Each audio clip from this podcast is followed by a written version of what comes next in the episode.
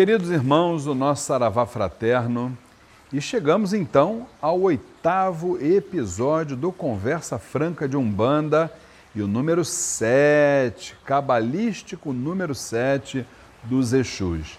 A partir deste vídeo, nós vamos dialogar sobre algumas das funções atuais e pretéritas de Exus e Pombagiras, tá certo?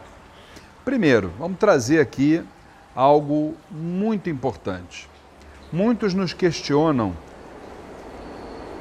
é, da seguinte forma: Luiz Fernando, os Exus são espíritos de luz ou são espíritos em evolução? Então nós dizemos sempre assim: eles são espíritos que trabalham no polo positivo da vibração, mas que precisam de luz, como as entidades todas precisam de luz, os orixás precisam de luz. Só quem não precisa de luz é a própria luz, que é Zambi maior. Então que isso fique muito bem claro para todos nós. A partir daí, eu vou propor aos senhores que estão nos, nos vendo e ouvindo que imaginem uma cruz, né? Ou seja, uma linha vertical e uma linha horizontal. A cruz é o mais antigo símbolo de que a humanidade tem conhecimento. É um grande símbolo que representa a geometria espiritual. É o encontro do astral superior com a matéria. Quando nós imaginarmos dentro dessa cruz essa linha horizontal, nós vamos dizer que ali, nesta linha, caminha a humanidade. E ali seria o fio da navalha por onde a nossa trajetória terrena no momento se dá. Se nós, através das escolhas que temos durante a passagem terrena, é, fizermos os propósitos que a espiritualidade superior nos propõe, com certeza a nossa vibração se tornará cada vez mais sutil e estaremos caminhando aí sim, saindo da linha horizontal para a vertical em direção à luz.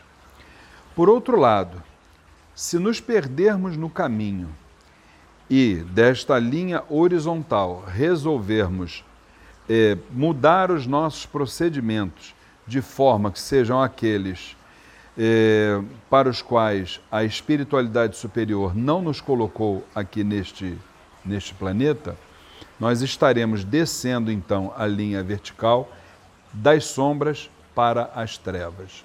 Isso é muito importante nós termos em mente, porque os Exus, na verdade, são os guardiões do karma. Então, se a gente faz a opção da nossa elevação espiritual, eles atuam como nossos advogados em relação ao nosso karma constituído. Se nós, ao contrário, eh, pautarmos as nossas escolhas pelo caminho das trevas, aí eles atuam como os grandes guardiões da justiça kármica. Uma outra característica bem interessante que é a falange com quem mais nos afinamos, e isso é uma função pretérita de Exu. Por quê? Porque Exu, ao contrário dos orixás, que foram os responsáveis pela nossa parte intelectual, o nosso ori, o Exu não. O Exu ele foi o responsável pelo nosso corpo. E esse foi o grande pedido que o Exu da criação fez a Zambi de estar próximo da sua criação. Então, o Exu, ele é a vibração mais terra-terra em relação aos seres humanos, razão pela qual os terreiros de Umbanda nas giras de Exu estão sempre lotados.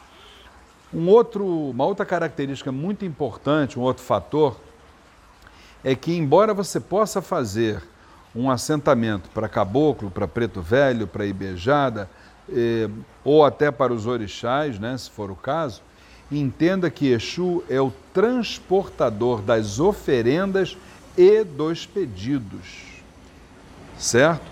Esse axé da oferenda para chegar no seu local é, é, de objetivo, ou então o pedido chegar aos pés do Pai Maior, é exatamente a falange de Exu e Pombagira quem leva, né?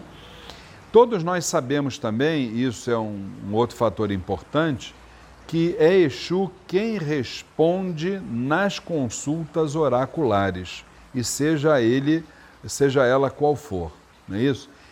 Por consequência, Exu é o porta-voz dos orixás e entre os orixás. Isso aconteceu, obviamente, na cosmogênese divina, quando os orixás foram é, realizando e construindo todos os planos, obviamente com a assessoria de Exu, que obviamente se tornou, ou, se tornaram os Exus, né, os coordenadores eh, de todos os planos. Né? Então, meus irmãos, a partir dessas características, nós vamos trazer eh, outros fatores importantes, objetivos, muita coisa sobre Exu e Pombageira nos próximos vídeos, mas entendendo que nada se faz sem Exu, nenhuma mudança e nem mesmo uma repetição. Fiquem com Deus.